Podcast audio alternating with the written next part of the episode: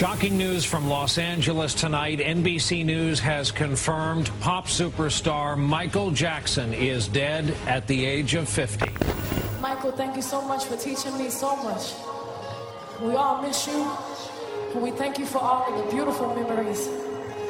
Thank you for bringing our families together. Thank you for giving us all those great times. We love you, and there will only be one Michael Jackson. Long live the king.